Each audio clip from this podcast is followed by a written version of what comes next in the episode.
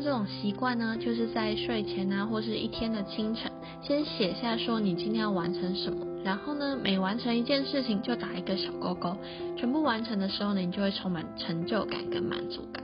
但是呢，有时候也会因为说太高估自己的能力，变成五件事情只完成了两件事情，久了之后啊，很容易在行动的过程中产生焦虑感或是无助感，甚至呢会失去了信心跟降低我们的行动力哦。那接下来跟大家分享执行目标或是安排任务清单的过程中，我们可以怎么样去做调整呢？对了，在开始前，我想要邀请你到 Facebook 上输入九十九分的生活，帮我评分并留言，说说你最喜欢我跟你分享哪篇故事呢？或者对我们有什么样的建议？也非常欢迎你把节目分享给你身边有需要的人哦。你的支持是我持续分享最大的动力哦。我等你一下。常谢谢你帮我按赞跟分享，那我们就开始今天的话题喽。在设定目标的时候啊，一定要再三思考这些任任务呢，是不是超过了自己的能力？一下子设定了那种难度过高的挑战啊，我们很容易因为难以实现或者说暂时不能够实现，而产生很强烈的这种挫败感。当我们设定任务的时候啊，心里其实有三种对应的区域哦，就是舒适区、学习区跟恐惧区。下次你在设定目标的时候，可以想想看那件任务是属于在哪一区哦。当我们今天要做的事情呢，是很得心应手的，是很熟悉的，那这就是一个舒适区。如果呢这件事情是对自己有点挑战性，而且但是还是能力可及的，相信自己有能力做好的话呢，这就是一个学习区。但是如果事情它超出了能力范围，为你带来那种强烈的焦虑感或是不堪负荷的感觉，那这就是恐慌区哦。那其实呢，最适合的任务就是在学习区里面的，它有一点小难度跟挑战，但是呢又不至于使我们感到压力很大，而且是自己还能够控制的。那一个目标的可控性呢是非常重要的，它深深影响着我们是否能够去如期达成哦。那过程中呢，你也可以询问自己说，诶，我今天有多大的信心，说我可以把这件事情做好，去确保这个目标的可控性。如果呢，觉得好像没有什么信心，甚至压力超大的，你就可以试试看把这个大目标变成一个一个的小目标，或者说把你完成的时间呢再拉长一点点。当然，在设定目标的同时呢，千万不要把时间拉得太长了。比起未来未知的某个时间点才能收到报酬，其实呢，脑袋里面是更在乎的是说眼前的这些快乐跟利益哦，而且它也深深的影响着我们的行动力，而行动才能够为我们产生动力哦。就像是说，今天有一个任务是你完成，你在今天完成的话，你就可以得到一千块；跟另一个任务是你完成一个月后，你将得到一千块。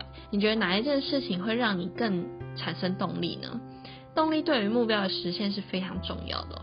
一个比较有挑战性的目标，设定三个月是个蛮不错的时间点哦。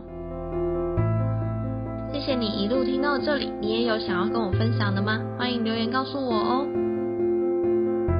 有了目标之后啊，就能开始着手进行计划，就是实现目标的这个过程规划。小小的建议就是说，我们在执行的过程中呢，可以专注在这个过程，而不是最终的那个目标或是结果。毕竟我们都还在努力嘛。倘若如果我们一直把这个结果跟现在还在努力的这个过程呢做一个比较的话，很容易把自己的付出看得微不足道，甚至会产生那种挫折感哦。好比说，今天是一个厨师，那你的目标呢是制作热销料理，得到一个认证，那。很重要的过程就是说，你要去了解客人的口味啊，或是找到创新的料理方式，或者说制作出别出心裁的美食，甚至是找到一个好的行销高手哦。如果你一直很在意说食物热不热销，有没有得到认证，动力很容易就会渐渐消失哦。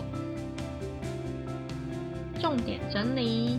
在设定目标或是任务的时候呢，要思考可控性。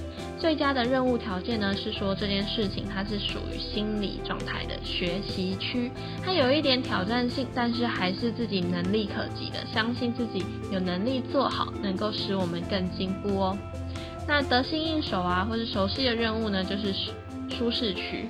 它虽然是我们可控的区，但是它没有任何挑战的情况下呢，很容易在过程中就会对任务失去兴趣哦，也无法带来更多的进步跟成长。那恐慌区呢？它是指说，如果事情它超出了你的能力范围啊，它会带为你带来那种很强烈的焦虑感，或者是不堪负荷的感觉。